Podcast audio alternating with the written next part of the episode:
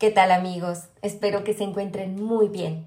El día de hoy les traigo una historia cortita pero muy sustanciosa.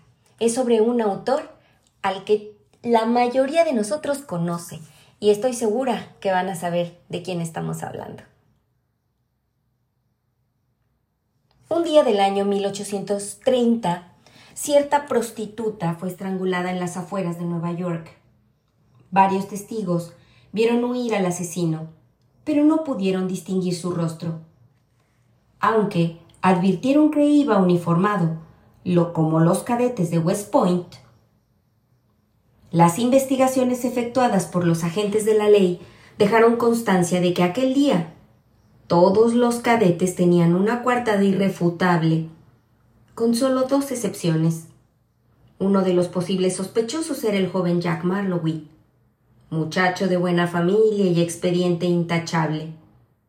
El otro era un individuo de costumbres disolutas y mente algo desequilibrada, al que sus escasos amigos solían llamar Eddie. Con semejantes antecedentes, no es de extrañar que este último se convirtiera en el blanco de todas las sospechas. O, mejor dicho, de casi todas pues uno de sus compañeros había hecho buenas migas con él y creía en su inocencia. Así pues, Robert Reynolds decidió investigar el caso por su cuenta, para echarle una mano a su amigo Eddie antes de que alguien decidiera ahorcarlo. Aquella noche, consiguió salir de la academia sin que su fuga fuera advertida, y se acercó a la ciudad, concretamente al depósito de cadáveres. Tras sobornar al guardia, examinó el cadáver de la desdichada prostituta. Y tras hacerse con una buena lupa, examinó atentamente las marcas que los dedos asesinos habían dejado en su cuello. Tras una larga observación, se guardó la lupa en el bolsillo y se dijo A juzgar por la posición de las marcas, quien asesinó a esta desgraciada debía de tener unas manos bastante grandes. Las de Eddie son más o menos como las mías. Lo sé porque nos hemos echado unos cuantos pulsos. Las de Marlowe no sé cómo serán, pero nunca me he fijado en ese detalle. Pero él es un hombre bastante alto y fuerte, así que lo lógico sería pensar que tiene unas manos grandes. Pero aquel era un indicio demasiado vago para satisfacer a Reynolds. Además, Marlowe no era de los que frecuentan la compañía de las prostitutas y, desde luego, no estaba loco. ¿Qué razón podía tener para matar a una desconocida? Entonces, Reynolds decidió acercarse al barrio donde se había cometido el crimen y tras otro soborno pudo hablar con una compañera de la víctima. Esta no tenía ni idea de quién podía haber estrangulado a la pobre Betty. Así que Reynolds optó por preguntarle directamente. ¿Le habló alguna vez su amiga de un cadete llamado Marlowe?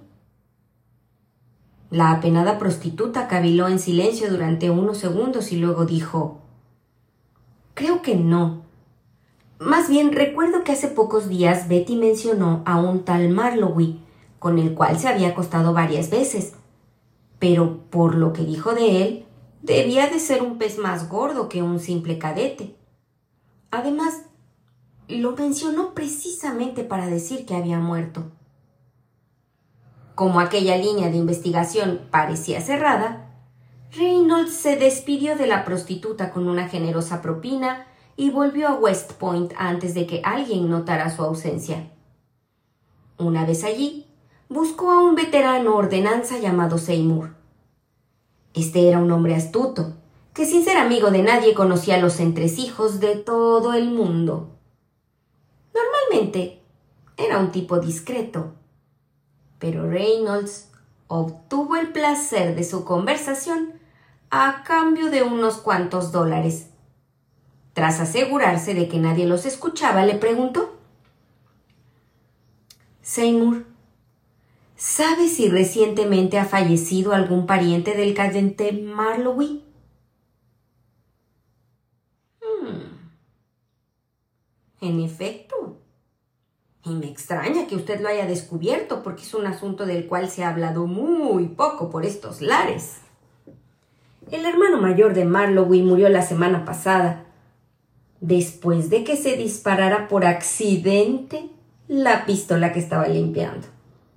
Ya sabe, la típica tontería que se cuenta para ocultar un suicidio. Pero, ¿y qué motivo podía tener ese hombre para suicidarse? Según tengo entendido, iba a casarse con una señorita de alta alcurnia. Pero el compromiso se rompió bruscamente pocos días antes de la boda. Al parecer, ese individuo quiso comer entremeses antes del banquete nupcial y hubo un entremés que no mantuvo la boca cerrada. No sé si me entiende. Reynolds entendía perfectamente y pensó que la pobre Betty había sido un entremés demasiado parlachín. Si el hermano de Jack Marlowe se había suicidado por culpa de sus habladurías, entonces ya había un móvil para el asesinato.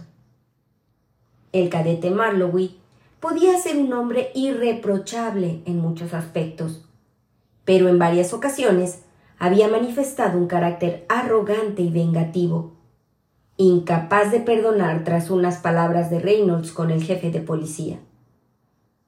Se procedió al arresto de Jack Marlowe, quien consiguió escapar antes del interrogatorio.